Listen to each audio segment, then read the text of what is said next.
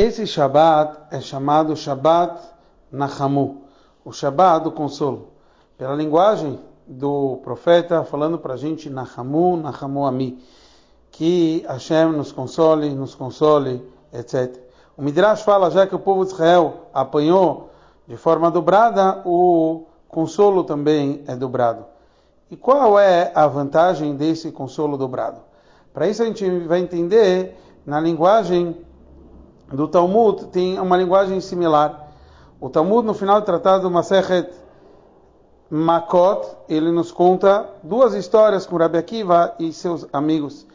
Rabbi Akiva, ele, ele foi com os amigos num local que eles viram o pessoal de Roma comemorando e eles começaram a chorar. Rabbi Akiva começou a sorrir. E eles perguntaram: o que você está rindo? E ele perguntou para eles o porquê vocês estão chorando.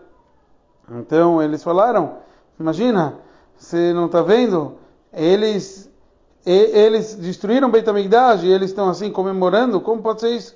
Rebbe Akiva falou, por isso que eu estou rindo. Se alguém que destruiu Beit consegue comemorar, imagina para o povo de Israel. E aconteceu uma nova história. Que o, o Rebbe Akiva estava com seus amigos subindo para o lugar do Beit. Eles chegaram, rasgaram as roupas como é o costume quando se vê o lugar da destruição do Beit HaMikdash, continuaram indo. Quando eles se aproximaram, eles viram uma raposa saindo do lugar do Beit HaMikdash. Todos começaram a chorar, a Bekiva começou a rir. E eles perguntaram para ele, o que você está rindo? Ele perguntou, porque vocês estão chorando.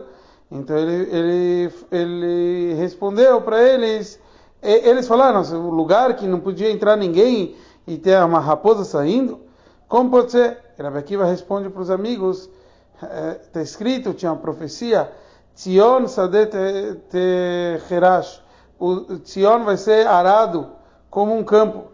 E agora que essa profecia aconteceu, que era uma profecia do profeta Uria, então certeza que a profecia de Zecharia, que ele fala que vai vir Skinim, Skinot, velhos e velhas vão estar nas ruas de Jerusalém, vai ocorrer também. E daí eles falaram, aqui vai Nechamtano, aqui vai Nechamtano, Quer dizer, falaram que aqui você me consolou duas vezes.